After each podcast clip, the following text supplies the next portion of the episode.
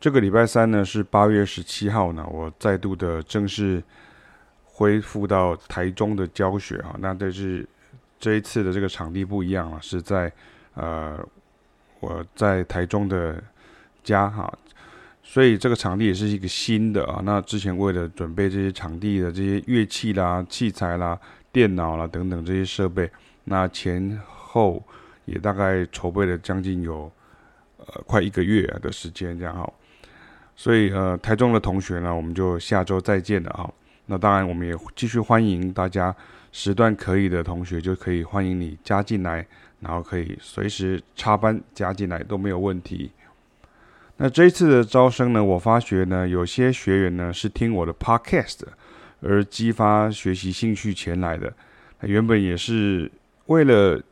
让这个写过的文章变成有声版的这个效果。本来只是这样而已哈，只是希望说让文章变成有声版哈，因为有的人他没有时间阅读，然后有的人他可能看到文字一多他就跳过去了哈，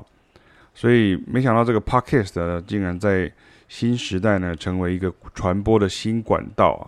那当然了，这个 Podcast 也就是我现在在用的这个 Podcast，也欢迎大家来订阅啊。也有一些人呢，他是看了 YouTube 的影片的哈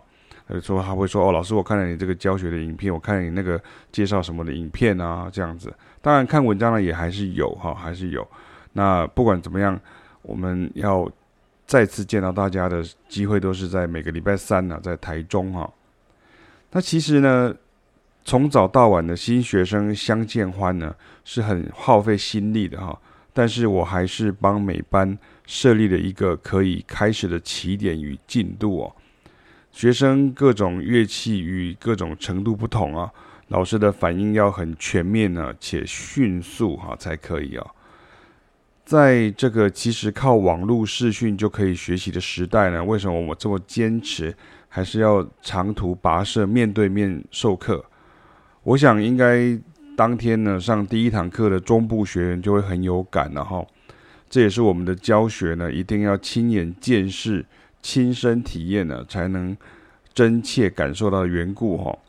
其实像我上课前后呢，或者像下课的时候，我都有花比较长的时间还跟同学沟通哦，所以其实中间的休息也比较不够，所以其实上到后来的时候，其实声音就自然而然就会沙哑。尤其像我星期一、星期二已经很花很多的时间在教学了哈，然后二方面在带动啦，在引导的时候也会花到很多的力气。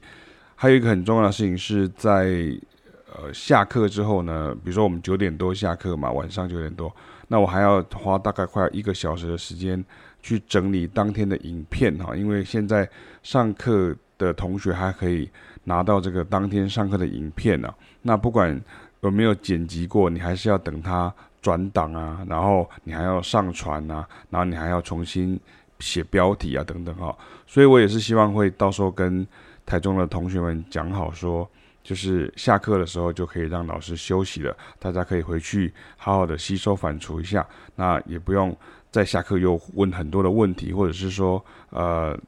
就是还没有消化吸收，你就先呃提出更多的疑问啊之类。总之，让老师可以喘口气，这样好。那我真的欢迎大家，就是不要再迟疑哈，就是行动呢是最好的方案了。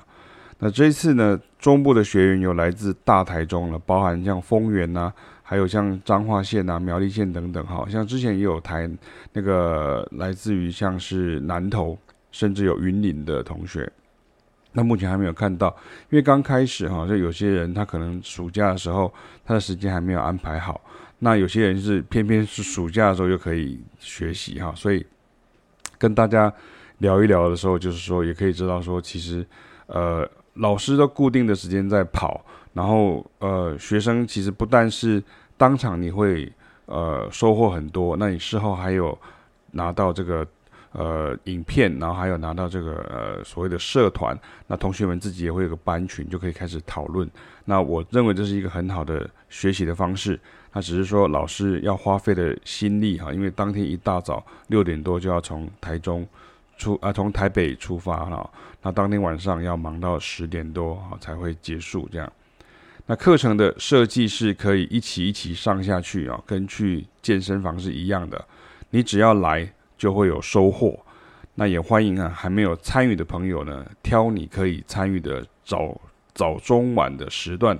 插班加入哦。那我们就下礼拜见了，拜拜。